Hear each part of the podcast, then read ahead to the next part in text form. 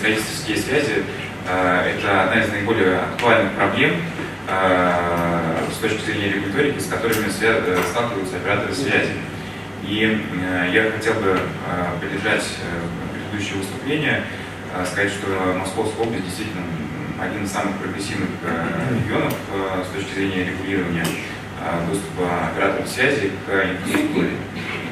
И более того, после того, как в Московской области и ряде других субъектов федерации были приняты, спасибо, приняты законы в, в исполнении 51 статьи Градостроительного кодекса, которая допускает принятие на региональном уровне перечней случаев, при которых уже требуется решение строительства.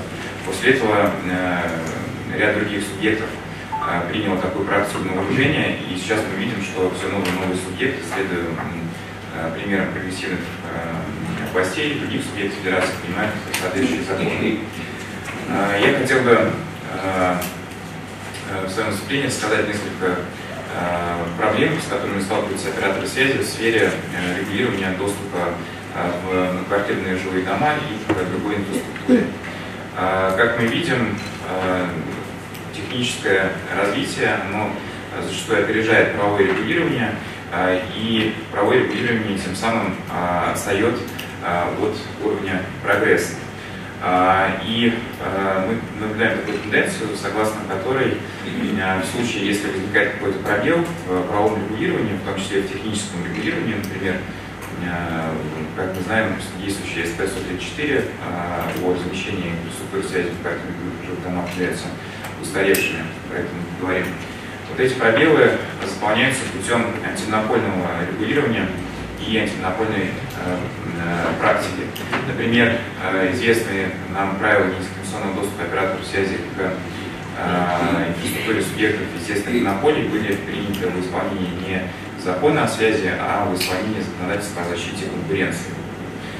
Э, Здесь я обозначил наиболее существенные проблемы, с которыми операторы связи сталкиваются. Во-первых, это равный и недискриминационный доступ операторов связи на квартирные жилые дома. Во-вторых, это принудительный перенос э, линий связи, проложенных воздушным способом под землю. Э, затем это правило недискриминационного доступа э, операторов связи к инфраструктуре естественных монополий. Э, и четвертый очень дискуссионный вопрос, э, насколько я знаю, Федеральной антимонопольной службы именно выступили против такого подхода. Это равный недискриминационный доступ операторов связи к инфраструктуре других операторов связи, то есть равный недискриминационный доступ всех ко всем. Первая проблема, о которой сегодня мы уже говорили, это доступ операторов связи на квартирных домах. Это очень актуальная проблема, и в том числе для новостроек. Во-первых, это нарушение прав абонентов Э, и э, интересов операторов связи со стороны управляющих э, компаний и застройщиков.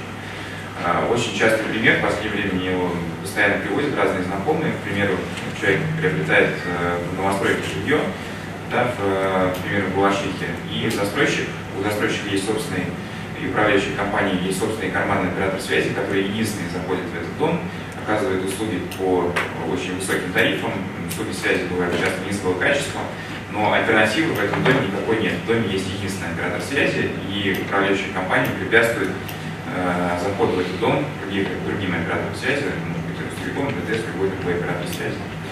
Э, далее, это недобросовестная конкуренция среди операторов связи. Часто операторы связи имеют какие-то свои формальные договоренности с управляющими компаниями. Управляющая компания дает приоритет э, одному определенному оператору связи. А, и третья проблема, она более связано с устаревшим техническим регулированием.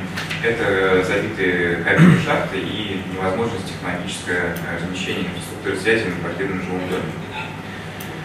А, как я говорил, а, те проблемы, которые у операторов связи существуют в взаимодействии с управляющими компаниями, они могут быть решены а, с помощью антимонопольного регулирования.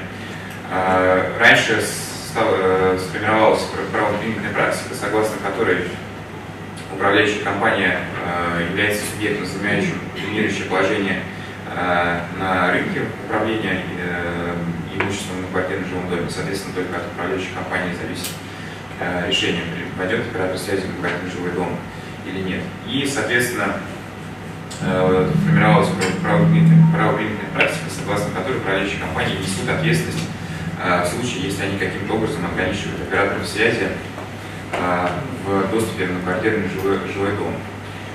И ранее была практика, согласно, которым, согласно которой такие незаконные действия стороны управляющей компании, как необоснованный отказ в заключении договора, разные условия договора для разных операторов, разные экономические условия и взимание платы за доступ на квартирный дом в зависимости от э, уровня выручки операторов связи. Все эти действия стороны управляющей компании э, признавались незаконными. Э, но, к сожалению, вот эта позитивная практика, которая здесь э, отмечена, она э, буквально э, несколько месяцев назад развернулась на 180 градусов. Э, к сожалению, 4 июля э, Верховным судом было Э, принято решение, которое, видимо, и в дальнейшем будет формировать э, правоприменительную и судебную практику. И в этом решении было указано, что товарищество собственников жилья, на который жаловался э, один из операторов связи, не является субъектом законодательства о защите конкуренции, потому что ТСЖ самостоятельно не осуществляет хозяйственную деятельность, самостоятельно не определяет судьбу общего имущества в квартирном жилом доме, где размещается инфраструктура связи.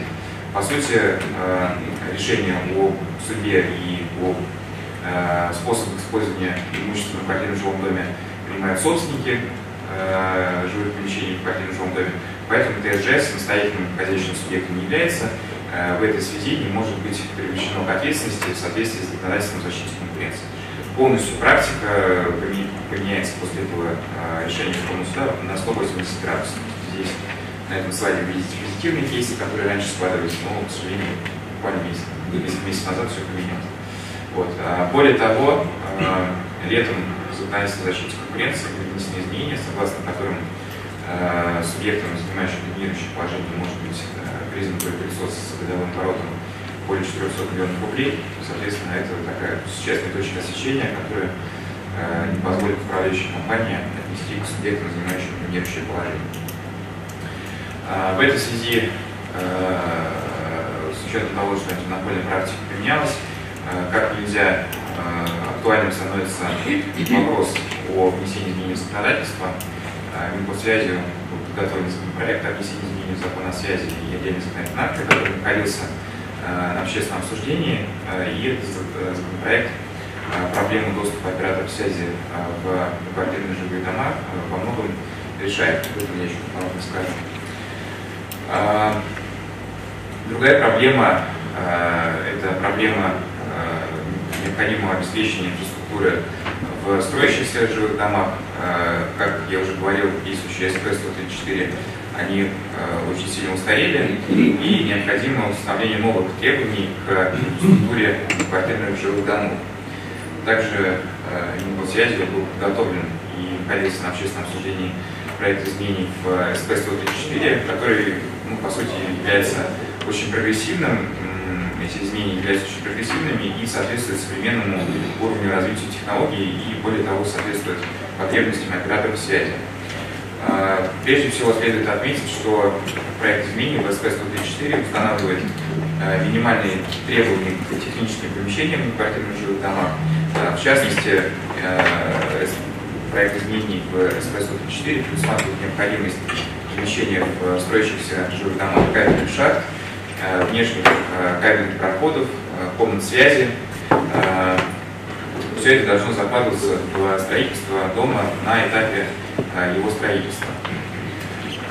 Более того, СП-134 расширяет те виды услуг связи, которые должны быть на квартирном жилом доме, и в частности предусматривает необходимость строительства на квартирном жилом доме, помимо телефонной сети общего пользования, как это было, есть действующие SP104. Также и сети связи, которые используются для передачи данных.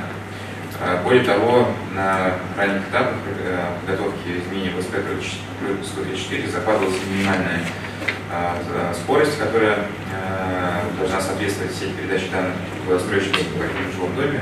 Это скорость до, до 100 мегабит в секунду. Э, само, само по себе изменение в СП-134 не решит всех проблем, потому что СП-134 сейчас не является обязательными э, строительными нормами.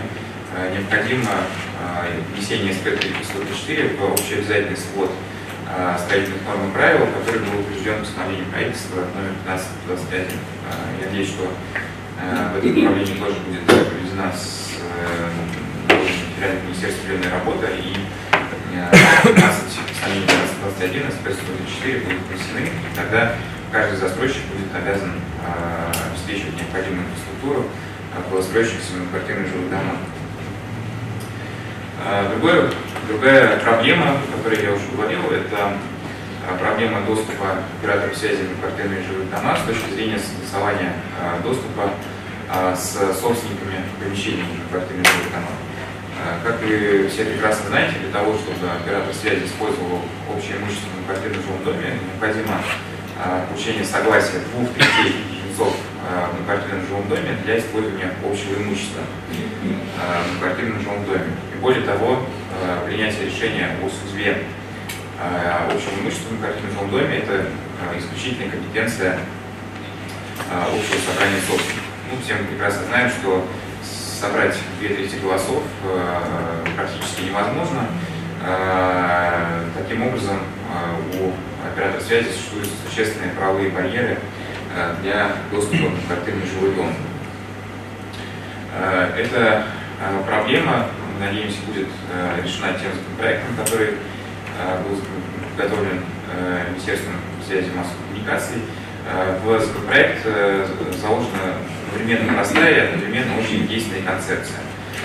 Как мы с вами знаем, договор оказания услуг связи является публичным, и если абонент обращается к оператору связи с э, просьбой об оказании услуг связи, то оператор связи не вправе отказать такому абоненту в э, предоставлении услуг связи. А, поэтому в законопроекте заложена такая концепция, согласно которой в случае, если э, абонент заключил договор об оказании услуг связи этому абоненту на квартирном жилом доме или подал заявку оператору связи о предоставлении услуг связи, а, то органы, которые занимаются управлением данным квартирным жилым доме, это может быть управляющая компания, ТСЖ, КСЖ и иная форма управления, обязаны э, заключить с данным оператором связи договор, э, который э, будет регламентировать порядок доступа э, операторов связи в квартирный жилой дом. И, соответственно, э, управляющая компания долж, должна будет э, нести обязанность по э, обеспечению оператора связи доступа а, в данный квартирный жилой дом. А, в принципе, если этот а, законопроект э, будет принят в такой редакции, то он существенным образом решит те проблемы, о которых мы говорим, и позволит обеспечить конкуренцию среди операторов связи в сфере доступа на квартирные жилые дома. И описанный кейс э, с единственным оператором связи карманным у застройщика в Вашике, он, естественно, э, уже будет применим. А, в случае внесения необходимых изменений в законодательство мы предлагаем, что для всех операторов связи будут созданы единые условия для доступа в многоквартирные жилые дома. Будет а, для того, чтобы не нарушалась относительно защите конкуренции, будет устанавливаться единая а, цена для доступа операторов связи на квартирные жилые дома и будет решена проблема с э, электроснабжением инфраструктуры связи. А, другая проблема, а, которую надо также рассматривать в комплексе с внесением изменений в закон о связи, возможно, жилищный кодекс, это а, технологическое присоединение сетей связи, которые размещаются на квартирных жилых домах к сетям электросвязи общего пользования. Часть 10 статьи 48 Государственного кодекса говорит о том, что Э, порядок э, технологического присоединения объекта капитального строительства к сетям инженерно-технического обеспечения устанавливается правительством. Э, казалось бы, там, живем в 21 веке, говорим о ликвидации цифрового неравенства, но до сих пор действующее подзаконное регулирование относит к сетям инженерно-технического обеспечения только сети водоснабжения, газоснабжения и теплоснабжения в таком перечне сетей инженерно-технического обеспечения, сетей связи до сих пор почему-то нет. А, поэтому логично а, расширить действующее понятие сетей инженерно-технического обеспечения и включить туда сети связи. Это позволит уже на этапе застройки подключать инфраструктуру которая замещается в многоквартирном жилом доме, к сетям электросвязи общего пользования. Один из ключевых контраргументов, с которыми мы сталкиваемся, вот да, вы там, обяжете застройщика строить необходимую инфраструктуру в квартирном жилом доме этапе строительства. Это привлечет к банковым расходам, к строительству дополнительной инфраструктуры э, и, соответственно, повысит итоговую стоимость жилья. Но если разбирать такой экономический э, кейс по, э, более детально, то на этапе строительства замещают строить необходимую инфраструктуру намного дешевле, чем сводить ее уже после того, как дом идет в эксплуатацию. На этапе строительства, например, мы взяли среднюю статистику, в 17-этажном доме э, строительство необходимой инфраструктуры стоит примерно 3300 рублей на квартиру. Соответственно, общая стоимость жилья это ну, просто совершенно небольшой процент. Э, в случае, если инфраструктура э, строится уже после того, как дом идет в эксплуатацию, то эта цена, соответственно, может вырасти в разы и Э, в любом случае эта цена прикладывается к стоимости услуг связи, что в конечном счете э, приводит к тому, что э, абонент да, платит больше, чем он заплатил бы за стоимость квартиры. Спасибо.